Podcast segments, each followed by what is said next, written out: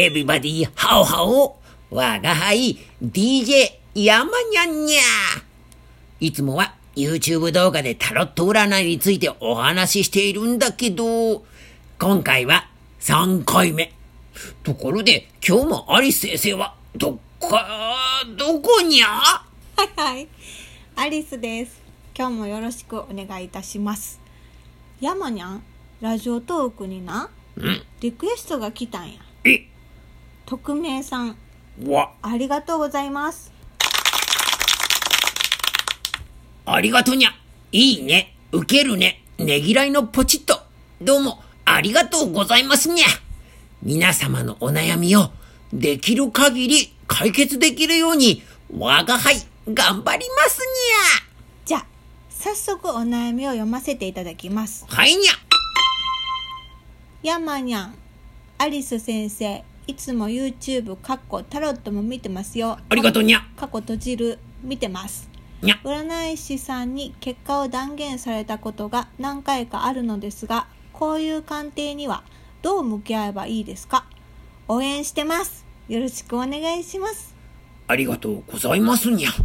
なるほど。うーん。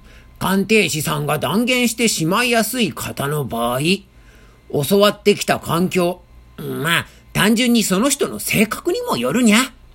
ただ、もし毎回断言される人が多いなら、匿名さんが素直な証拠にゃ。きっと、匿名さんのお人柄が、お優しいムードや受動的なタイプであるなら、鑑定士さんに断言されてしまうのかもしれないにゃ。確かに私も鑑定の時にその人のタイプによって無意識に答えを変えてると思う。でも知らず知らずの間に断定的な言い方をしてしまってることがあるかもだから気をつけなあかんよねそうにゃ。山にゃ向き合い方を端的にまとめてみてはい、お答えします。1、断定されることに違和感を感じたら、スルーしたらいいにゃ。その2、断定されることに疑問を感じたら、素直に鑑定士さんに疑問点を聞き返すのもありにゃ。その3、断定されることに納得したら、受け入れたり、行動するためのヒントにしたらいいにゃ。うんうんうんうん今回匿名さんは断定した鑑定に不満だったとは書かれてないけど向き合い方として考えるとやっぱり結果としては匿名さん自身が選んだ鑑定士さんではあるよねにゃ。その鑑定士さんは少なくても匿名さんが選んだ縁がある人ってことになるよねにゃ。その人の言葉には何か意味があると考えていいのかな？そうにゃ。だから、それがシンクロニシティだとしたら、実は、断定的な意見が欲しい気持ちが、ご自分が知らず知らずに、匿名さんの中にあったのかもしれない、と、我が輩は思いますにゃ。ちなみにね、シンクロニシティとは、偶然の一致。起きた出来事が、たまたま現実的な事象と同一にものになるっていう意味にゃ？うん、まあ、違うなって思ったことでも後でよく考えると学びや気づきになってることってあるよねそうにゃ。ただただ、我が輩、以前アリス先生と出雲のバスツアーに行った時、腑に落ちない出来事があったにゃ。未だにあれは何を気づかせてくれたのかわからないにゃ。あーあったな。私はもうバスツアーの前どんなことをしてもトイレに行っておかなあかんということの気づきにはなってよ。そうそう、アリス先生、トイレ混みすぎててバスに乗る前にトイレ行けなくって、バスに乗って15分後に顔が真っ青になってきたにゃ。って、そういう話じゃないにゃ。まああのそうじゃなくて席を間違えた人がいたよねで間違えてますよって山にゃんが教えてあげただけやのに 相手に睨みつけられて泣き返ってきた件やろ正直あれは辛かったにゃ。神有月の出雲参拝ツアーで、出雲って縁結びの神様にゃ？なのに、知らない人だからってあの反応はないにゃ。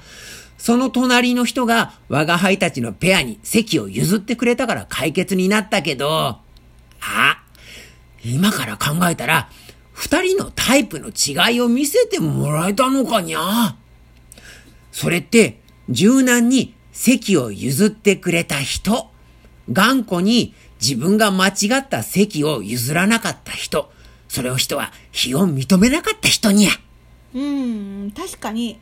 私なんて、まあ、それよりもトイレ我慢しすぎてここで漏らしてしまったらってことばっかり考えてたから反対に救われたわ。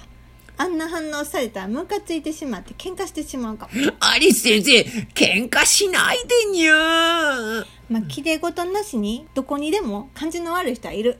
けど、まあ、できるだけ笑顔で接していきたいかな。それに間違えたら素直に認めたいし、まあ、基本的には受け入れる広い器を持ちたいなと思います。私はよく接客の人と笑顔対決をするね自分の中でねあのその買い物に行った時ねどっちが笑顔で感じがいいかの勝負やで。この笑顔対決なら結構勝ってると思う。なんでお店の人と笑顔対決するんじゃ。わけわからないにゃ。まあ、それは置いといて、話はだいぶ脱線しましたけど、匿名さん、ヒントになったかにゃ？鑑定士さんと上手に向き合っていけるといいにゃ？匿名さんのハッピーを心よりお祈りしておりますにゃ？うん、そうですね。記念すべきラジオトークご質問お一人目の方の匿名さん、ありがとうございました。ありがとうにゃ。そういえば、今日はいつもはタロット YouTube 更新日。お題として、パワハラから立ち直れるかどうかという少し重いテーマで動画を制作中にゃ。でも、ラジオ収録をしていたから、今日アップできなかったにゃ。ごめんにゃ。ヤンマニャン、タロット YouTube とかラジオトークで皆様のお悩みに寄り添いながらも明るい気持ちになっていただけるような発信ができたら嬉しいよね。そうにゃ。皆さんのお悩みを解決できるよう、我が輩も頑張っていきますにゃ。せやね、頑張りましょうえいえいおうアリス先生、それは戦国時代の掛け声との説があるらしい掛け声にゃ。にゃはははははにゃ、はにゃはにゃはにゃ、はにゃはにゃはにゃ。